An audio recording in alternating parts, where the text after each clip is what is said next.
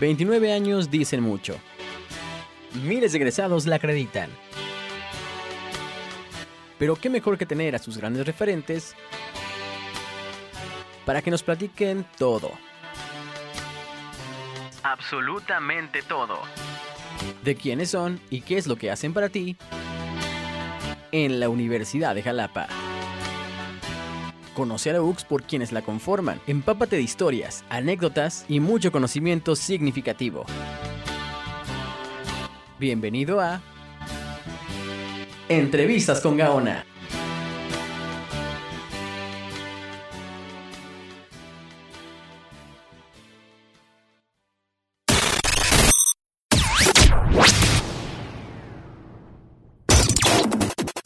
Hola amigos? ¿Cómo están? Yo soy Sergio Gaona y bueno, estoy muy contento de presentarles esta nueva idea, este nuevo proyecto denominado Entrevistas con Gaona, cuya finalidad tiene que ustedes conozcan diferentes personajes emblemáticos de esta casa de estudios, la Universidad de Jalapa. Y así es, a lo largo de una entrevista, de una serie de preguntas evocadas a partir del pensamiento, la ideología y evidentemente los logros y los aportes que hacen estos personajes a nuestra casa de estudios, pues es que yo Sergio Gaona, tu amigo, pues va a estar cuestionando a estos eh, grandes personajes de la Universidad de Jalapa. Así que te agradezco mucho tu compañía, quédate con nosotros. Cada semana estaremos subiendo una nueva entrevista más. Y bueno, disfrútala mucho, aprende lo que más puedas, porque créeme, hay información de calidad que tú podrás utilizar en tu día a día y a su vez como un motor de inspiración para que el día de mañana, si es que te gusta los diversos perfiles o los diversos ámbitos que toquemos en las mismas, pues bueno, tú puedes hacerlos parte de ti o de tu vida profesional, laboral, etc.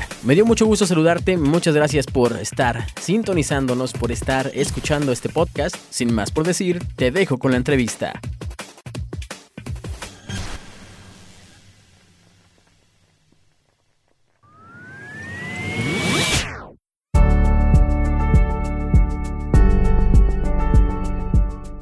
¿Qué tal? Sean todos bienvenidos. Les saluda su amigo Sergio Gaona. Y bueno, tengo el gusto de estar acompañado gratamente con el doctor Héctor Montes de Oca, un jalapeño ilustre y un promotor incansable de la cultura veracruzana.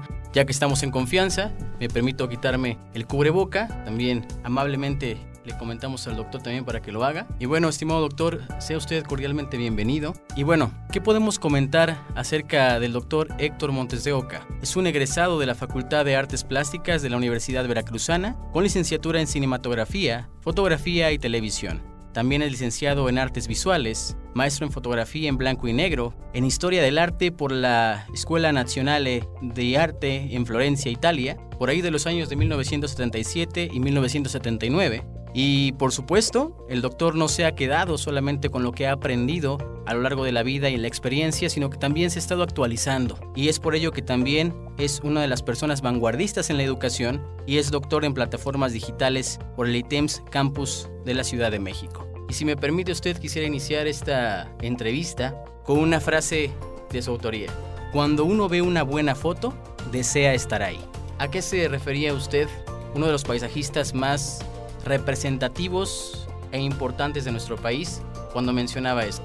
Muy buenos días, gracias por la invitación en este lugar tan emblemático como es la Universidad de Jalapa. Hay muchísimas eh, palabras que vienen a la mente de uno cuando, cuando está uno viajando, porque en, en, en la educación visual en la, con la que se somete uno durante muchos años se vuelve algo prácticamente ya este, interno está uno fotografiando. Yo creo que las mejores fotografías que he hecho en mi vida no las he tomado. ¿A qué me refiero? A que tengo que tomar una decisión muy importante en donde tomo la fotografía, mi profesión, o disfruto la fotografía. Ha habido momentos culminantes en mi vida en donde he estado este, en, en, las alturas, a más de 5.000 metros, y pasan cosas extraordinarias, ¿no? Que, que me da un, un, sentido muy personal para entender un poco lo insignificante que somos como humanos y la grandeza de lo que es un pensamiento. Entonces, eh, todo lo que se genera a tu alrededor de una forma natural, prácticamente para nosotros los fotógrafos se vuelve casi una religión porque vivimos diariamente, pensamos diariamente que hoy vamos a tomar la mejor foto de nuestra vida y a lo mejor ya la tomamos. Yo quiero, por ejemplo, comentarte que teniendo 22 años, cuando llegué a hacer la primera maestría a la ciudad de Roma, hubo un concurso muy importante, el cual yo tenía tres meses de haber llegado a la ciudad de Roma y me dicen que en Florencia es, la, es una de las experiencias más importantes en donde se genera este evento mundial de la fotografía. Ese se da cada cinco años y es, un, y es muy peleado porque en ese evento hay mucho dinero de así como los, las carreras de bicicleta y todo esto, que también son muy famosas por allá. Entonces participo casi a fuerzas porque mis amigos todos dijeron, no, pues hay que concursar. Y comienzo a trabajar a priori sobre qué es la ciudad de Roma, mi perspectiva, lo que siento, lo que vivo en la cuestión conceptual. Y resulta, para hacer la versión corta, que tengo el premio. Eso me significó prácticamente pues un año de viaje por toda Europa, este, durmiendo en lo que no veo, en, las primeras clases y todo esto. Fue algo que realmente pensé que en mi profesión eso se iba a repetir varias veces, porque si lo hace una vez, piensa uno que lo puede uno realizar. Hasta la fecha no he tenido otro premio mundial, entonces me llegó de una manera muy temprana, lo cual decían mis amigos, decían mis propios profesores y todo, que, que de alguna manera era una responsabilidad. Y con los años haciendo retrospectiva de ese momento, sí ha sido una, una realmente una, algo que, cambió mi vida, ¿no? Hay momentos coyunturales, momentos importantes en donde después de ahí vienen muchísimas cosas. Después de eso tuve becas ya por parte de Italia. Yo iba para una maestría que era un año y medio. Estuve seis años allá. Y después trabajando y haciendo muchísimas cosas. Hasta la fecha tengo, tengo la nacionalidad italiana, que la pedí y me, la, me lo otorgaron también, claro, sin perder la mexicana, que es la que adoro. Entonces, en el quehacer cotidiano de la vida te vas encontrando con muchas cuestiones que van eh, significando este, un, nodo que después de ahí se desarrollan muchas cosas más. Volviendo a tu pregunta, eh, eh, ¿por qué piensa uno que ese día este, va uno a encontrar la mejor imagen, porque esa es una, es una opción de los fotógrafos, andar en la búsqueda. Siempre andamos fotografiando, siempre, quizás no con la cámara, insisto, quizás nada más de una manera visual. Y te, repito, las mejores fotografías que he tomado en mi vida no las he tomado con la cámara, las, las tengo acá. Y finalmente quisiera, desearía, anhelaría tomarlas con, con una cámara. Pero me siento satisfecho con mi trabajo, creo que he hecho algo importante para México, Hoy por hoy tengo 104 exposiciones personales y también tengo 82 libros que se han publicado en el mundo de todo lo que son mis trabajos. En una trayectoria de 40 años de trabajo y creo que de alguna manera es algo importante estos logros. Estimado doctor, eh, automáticamente con todo lo que nos compartes, me remito también a la idea de decir que todo es a su tiempo y que el destino no se equivoca. Y tanto es así que un 24 de septiembre de 1954 nace Héctor Montes de Oca, el ser humano, el hijo, pero ¿en qué momento nace el fotógrafo? Muy joven. Esa es una historia que he platicado muchas veces, pero no me canso de hacerlo y agradecer a la vida de haber tenido un abuelo al cual le, fascinaba y le interesaba mucho la fotografía. Desde muy joven, eh, en realidad él me dio los primeros, eh, y cuando hablo muy joven hablo de los siete años en donde él me explicaba y se sentaba y hablaba conmigo. Yo no entendía realmente mucho lo que me decía, pero profundizaba en lo que es la imagen, el concepto y todo, y le gustaba mucho la fotografía. De ahí, con el pasar del tiempo, obviamente me voy aficionando. Uno de mis primeros regalos que atesoro muchísimo es a los ocho años y medio, en un cumpleaños mío, tengo la primera cámara profesional. La verdad, era muy pesada para mí y me parecía algo exagerado. Mi madre se molestó con mi abuelo, etc, etc. Pero finalmente eso también hizo que me fuera yo hacia la cuestión profesional. Después de eso, tengo más de 85 cámaras, las cuales atesoro, que he trabajado con ellas, están funcionando y, y, creo que es algo que se ha ido desarrollando de una manera natural.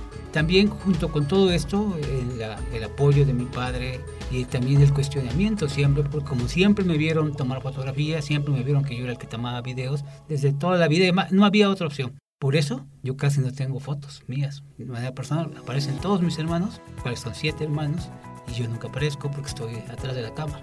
Entonces ahí eh, entramos a, a una de las cuestiones que dicen lo, lo, mejor de la fotografía está atrás de la cámara. o sea, yo, creo que finalmente así inicia y bueno, con eh, eso me acompaña toda mi vida. Después de eso hasta el día de hoy, no hay día que no tome la cámara, no hay día que piense en la cuestión fotográfica, no hay día que no trabaje en eso. Eso es, un, eso, eh, es una pregunta también que me han hecho muchas veces, que si no hiciera yo fotografía, ¿qué, qué haría yo? Y yo siempre contesto lo mismo, fotografía. Tengo como profesión, porque hubo que negociarlo así, si no mi padre era, no, fue, no hubo otra manera de negociarlo. Hice la carrera de arquitectura, la cual me fascinó, me gustó muchísimo. Pero yo ya sabía desde muy joven que yo estaba formado y hecho para la fotografía y creo que finalmente he cumplido. Doctor, en un ambiente tan competido, que artísticamente sabemos que muchísima gente es aficionada, como bien usted lo conceptualizó aquí, a la fotografía, para poder despuntar en este ámbito definitivamente no solo se requiere suerte, también es talento, perseverancia y usted desde muy joven, a como nos comparte, ha vivido con la fotografía, ha sentido la fotografía y expresa su forma de pensar y sentir a través de esta. Pese a los diversos estilos, géneros, y ramas que hay para la aplicación de la fotografía, ¿cómo fue que usted se inclinó por apreciar la belleza de los paisajes en sus fotos? Bueno, déjame decirte que ahora ya para trabajando para National Geographic, te voy a, comprar, te voy a, a mencionar una historia que retrata muy bien todo lo que me estás preguntando. Había un concurso para fotografía del Gran Cañón, uno de los libros emblemáticos porque se cumplían 100 años de la fotografía del Gran Cañón del Colorado. Y yo trabajando para Kodak de México, concurso para este proyecto. Tengo la oportunidad de que voy con el director de Latinoamérica, vamos a Rochester, y en Rochester vemos que estaban precisamente candidateando a los especialistas. Te hablo ya con, cuando yo ya tenía doctorado en las plataformas digitales y tenía yo pues todas las especialidades y una de las especialidades que tengo, una maestría es el blanco y negro, con el cual desde mi licenciatura dedico mi tesis a este Ansel Adams, uno de los más grandes fotógrafos de blanco y negro paisajistas de este planeta. Bueno, ahí mismo estaban haciendo la candidatura. Hubo la suerte de que yo ya tenía mucho trato, varios años, con la persona que estaba eh, llevando la, la, la cuestión de metodológica para poder escoger al fotógrafo para ese libro. Un libro emblemático porque es de colección, pesa casi 28 kilos, mide 70 centímetros, estuvo hecho en Alemania con una calidad extraordinaria de papel algodón y además es un libro de colección que por cierto vale muy caro, 700 dólares. Eso es un récord, ¿no? Es mucho dinero para nosotros. Bueno, y ella me dice, ¿está usted dentro del concurso? Dice, ya vamos por menos. Digo, pues, ¿y cuántos son? Además se ríe. Dice, me voy a parar a tomar un café. Yo, yo entendí muy claramente lo que me estaba diciendo. Me, se para y me asomo y estaba yo concursando contra 3.500, 3.500, con el mismo nivel académico que el mío. Ahí te das cuenta en el mundo cómo es de competitivo. Hablamos del mundo, ¿eh? estamos claro. hablando con fotógrafos checoslovacos, eh, rusos, este, alemanes, o sea, italianos. Y eso genera, por ejemplo, en mí, pues, te digo, no, esto va a ser imposible. Y después aprendo otra cosa pues, que es muy importante, que además de estar preparado, tienes que tener buenos patrocinadores. Ahí el 50% de este libro lo iba a pagar Kodak. Y la negociación fue ruda porque dice, bueno, si no lo hace él, no entra al concurso. Entonces, todo se dio. Todo se dio de una manera este, que me benefició y ese libro tiene ya ahora 14 años que, hizo uno de los libros más preciados y afamados en el sentido de que fue un trabajo espectacular en y que me llevó prácticamente a que se me eh, clasificara como paisajista. Yo manejo todas las áreas de la fotografía, criminología. He trabajado muchísimo en, en, fotografía infrarroja. Tengo dos libros didácticos que lleva el TEC de Monterrey de fotografía infrarroja. He hecho bastantes trabajos este, en donde se hicieron el cambio de la fotografía analógica a lo digital. Pero después de eso se me clasificó y ya es difícil quitarse así como un apodo. Sí, sí. quitarme de eso. Ahora, te repito, manejo, me gusta mucho el desnudo, me gusta mucho la fotografía y también tengo una maestría en fotografía en el Instituto Europeo de Diseño, la cuestión este, comercial, manejo, he dado clases eh, y en fin, eh, eh, vaya, en ese sentido siempre y con el tiempo he buscado capacitarme en muchísimas áreas pero la fotografía es muy extensa, como la medicina, ¿no? en donde hay muchas áreas prácticamente desconocidas. Una vez que estuve hablando con un especialista de la NASA, que era de, fotografía este, interplanetaria, pues, la verdad, digo, yo no sé nada de eso. Y, te ubica ¿no? muy bien en, en, lo amplio, en la actualidad, la fotografía digital, no hay fronteras ni límites. Y hablo de la cuestión espacial también. ¿eh?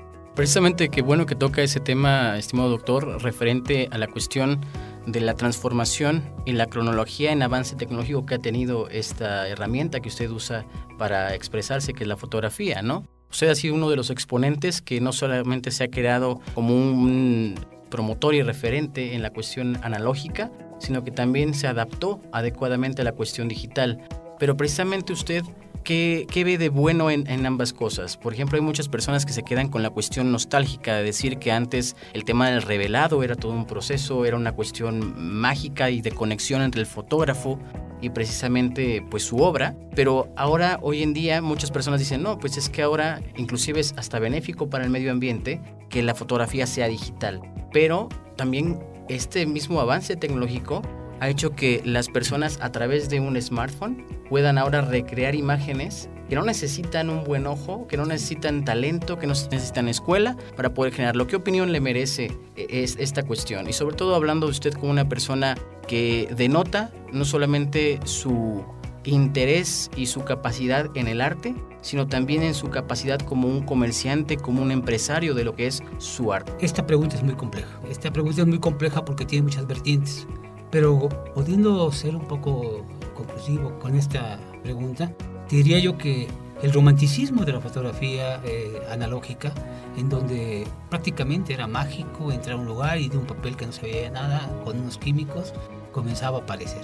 Entonces tiene muchas connotaciones, nunca la he dejado, la sigo practicando, yo todavía tengo un laboratorio, pero así como cuando tienes herramientas nuevas, como acabo de ir a un dentista donde me radiografió todo y, ni tan siquiera se me acercó. O sea, esa es la actualidad, esa es la cuestión digital. Entonces, es una herramienta más. Lo importante en la fotografía es cómo te comunicas con tu espectador. Puedes hacerlo, créeme que haces fotografía con una cajita, con un y nada más. O sea, no, no necesitas de tantos artilugios ¿no? para poder hacer maravillas. Sinceramente, todo lo demás es de aprendizaje, de conocimiento, de programas, de software, hardware. Pero finalmente todo eso puedes evitarlo y hacer fotografía con lo más sencillo que, que tiene que ver con el concepto y, lo que, y la traducción de ese concepto. ¿Cómo lo dices? ¿A quién se lo dices? En el contexto en donde lo dices. Y entonces comienzan a funcionar las cosas. En este trayecto profesional de 40 años que he tenido en la fotografía se ha dado eh, muchísimas, como te comentaba, cuestiones de especialización. Pero finalmente mi conclusión de lo más importante no son las herramientas, no es ni el equipo, ayuda, pero lo importante es cómo te comunicas. Yo he visto fotografías prácticamente impresionantes tomadas por campesinos y ellos no tienen preparación, no tienen nada, pero tienen ese, ese vínculo de querer comunicar. El ángulo, este, la forma, el momento, la luz, es increíble cómo lo puede manejar una gente cuando tiene intuición y sabe comunicarse con un, con un aparato. Quizás dentro de muchos años estemos fotografiando con las manos, o sea, que hagamos porque tengamos un chip. Vete a saber, ¿no? Lo cierto es que va a seguir siendo eh, real y certero el hecho de la comunicación personal. Lo que tú quieras comunicar a los demás y de la manera que lo hagas, en el momento, bajo las condiciones. La técnica ayuda muchísimo porque se te facilita y como tú lo dices, un teléfono te puede hacer muchas versiones de una sola fotografía.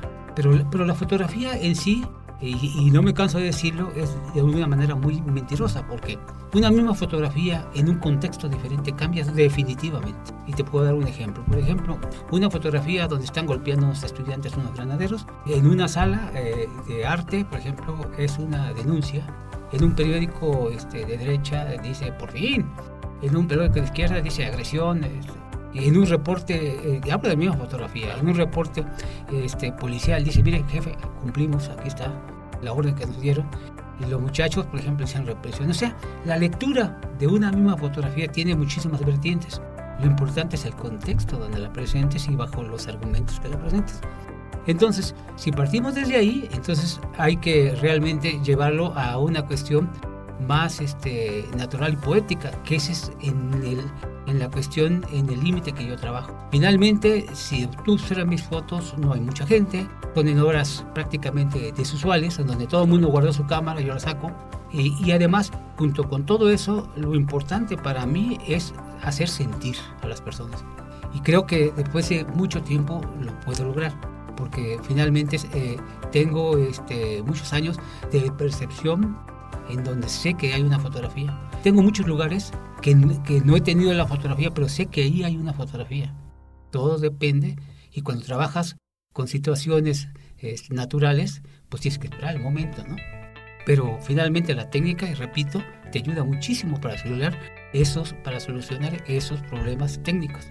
Pero finalmente lo más importante, insisto, no está en la cámara, sino que está atrás de la cámara. Excelente respuesta de aportación, doctor. No solamente denota pues la cuestión estratégica, sino que también esa parte, como usted bien lo decía, ¿no? Yo creo que una fotografía al momento de ser tomada y al momento de evidenciarse ya deja de ser, inclusive me atrevería a decir que del mismo fotógrafo. Sí, así es, así es. Pedro Valtierra, su foto lo ha ocupado en muchas cosas, lo ha ocupado en China bajo un, bajo un parámetro. La fotografía famosa que le dio el premio Príncipe de Asturias, ¿no? donde está una campesina empujando a un policía, a un, militar. Esa se ha ocupado en muchísimas, en muchísimos puntos y todas las versiones son diferentes y es la misma foto. Y, ya, y, creo que le han pagado sus créditos a mi amigo, pero Pedro Valtierra, por ejemplo, en ese sentido, ayer acaba de recibir otro premio. Ese es el plus que tiene. Hacerlo conocido en el mundo ahora le implica esos premios que serían imposibles de otra manera si no, si no conoces tu trabajo. En pocas palabras, una foto no solamente retrata un momento, sino que también puede contar mil historias. Claro, y de manera diferente. Y precisamente, doctor, ahorita que estás tocando ese tema, eh, llevas más de la mitad de tu vida dedicada a la fotografía en la cuestión de la carrera. 40 años, como bien lo denotas, tienes alrededor de 100 exposiciones individuales, 222 colectivas, tal vez más, no sé si me equivoque por ahí, en más de 25 ciudades alrededor de todo el mundo. Platícanos ¿Cuál ha sido una de las experiencias más gratas o la que tú digas, yo sé que todas, y es que es muy complicado, ¿no? Y cada una tiene alguna cuestión particular. Pero platícanos para ti cuál ha sido la más significativa, aparte de la que de manera muy honrosa y que te felicito y te agradezco al nombre de México que hayas sido tú el ganador de ese premio que nos comentaste al principio de la entrevista. Pero ahorita, ¿cuál sería la más significativa o la que primero se te venga a la cabeza? Híjole, es como si me dijeras que cuál de mis hijas prefiero. Es muy difícil. Correcto. Es muy difícil porque finalmente, este eh, todas tienen un contexto histórico en el caso de desarrollo, pero en lo personal, muy en lo personal, muy en lo profundo, yo siempre pensé que, yo tenía una asignatura pendiente y era Cojalapa, mi ciudad natal, a la cual le he dedicado pues, varios libros, tres libros, cuatro libros. Acabo de terminar un libro de pueblos mágicos de Veracruz. Entonces, eh, en estos últimos años me he dedicado mucho a México, me he dedicado mucho a mi estado y más a mi ciudad. Entonces, quiero de alguna manera, eh, y así lo hago todos los días, obsequiando fotografías para que la gente los disfrute, las vea. Tengo muchísimos seguidores a los cuales agradezco muchísimo que se tomen el tiempo de observar y de hacerme comentarios. Me resulta imposible poderles contestar, tendría yo que estar todo el día contestando a estos, pero yo, yo siempre, y lo hago muy genérico, les agradezco mucho que se tomen el tiempo para verlo, pero eh, Jalap para mí es algo muy especial eh, recrear eh, mis momentos de infancia donde iba yo de la mano de mi mamá en el kinder, donde me llevaban, cuando pasaba yo muchos lugares, como los berros y todos estos lugares que, que paseábamos, significa mucho para mí. Entonces creo que eso de alguna manera estoy eh, reconstituyendo mentalmente y dejando un legado que, que, ahí quedará ¿no? para la historia. Yo creo que en 100 años tendrá un valor significativo en donde se ve un, un Jalapa diferente, un Jalapa cuidado, un Jalapa ordenado, un, Quizás no lo tenemos así. Y repito, cuando te dije que era manipulador, ahí te estoy demostrando que finalmente así quisiéramos que estamos. Tengo muchos amigos y personas que me dicen, yo quiero vivir en sociedad en, la, que, en la que estoy, no me gusta. Entonces, vaya, eh, con todo esto, lo que te quiero vaya concluir es que finalmente eh, mi país me interesa mucho. Eh, de alguna manera estuve viajando.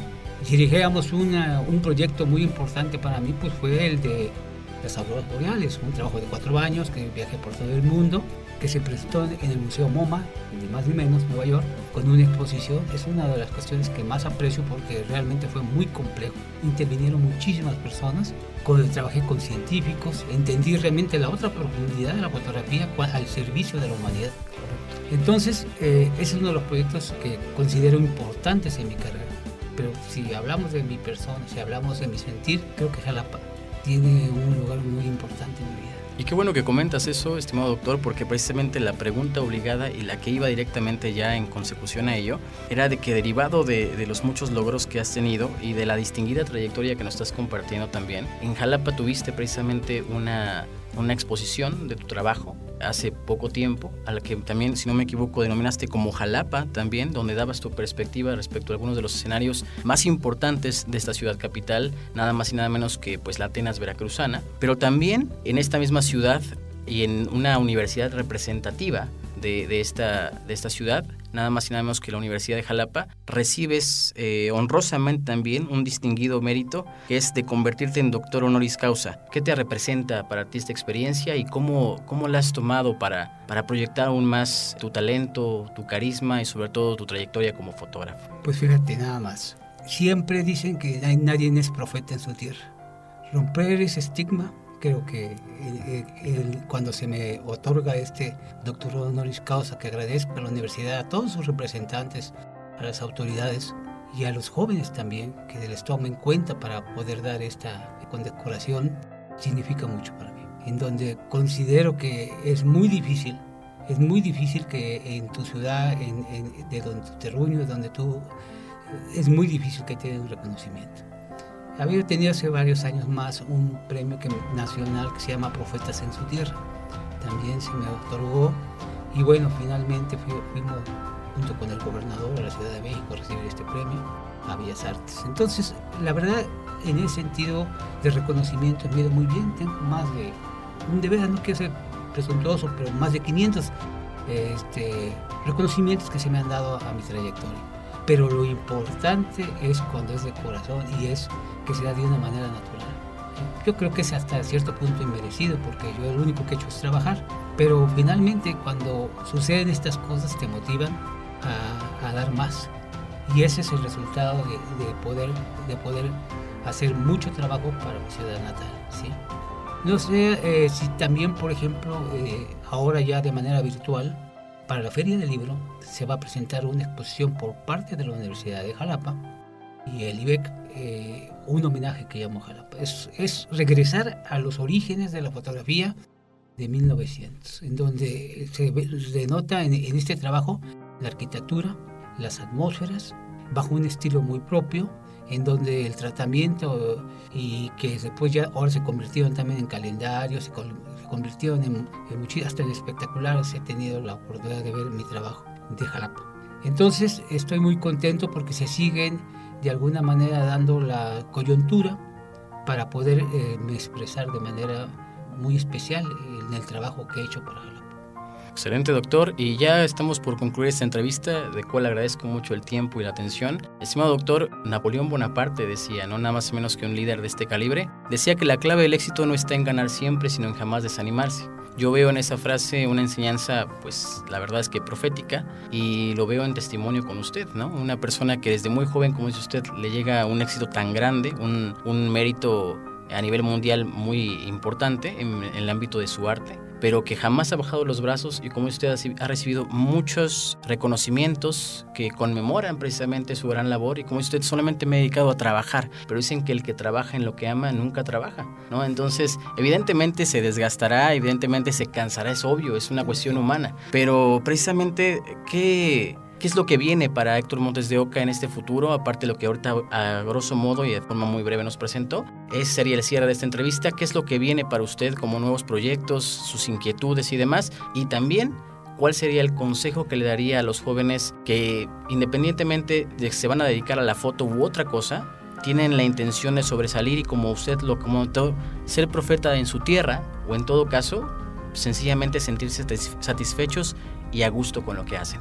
Bueno, creo que una de las cuestiones importantes eh, en ese sentido es eh, decir que de esta profesión también se puede vivir si es necesario especializarse para poder este, engarzarse en, este, en la actualidad. Insisto, eh, un equipo puede ser cualquiera, no es necesario gastar tanto dinero para ser un fotógrafo. Lo importante es que te guste tu profesión.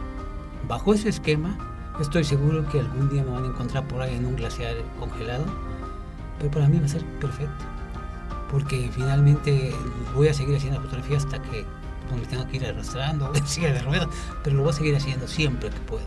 Ahora, como consejo para ellos es precisamente el hecho de que sienta yo que que es importante que se acerquen a la gente que ha recorrido un camino. Y en ese sentido ha sido muy provechoso para mí el hecho de estar con jóvenes, porque tengo muchos alumnos, yo te diría que hasta mejores que yo, porque además tienen un concepto nuevo, fresco, diferente.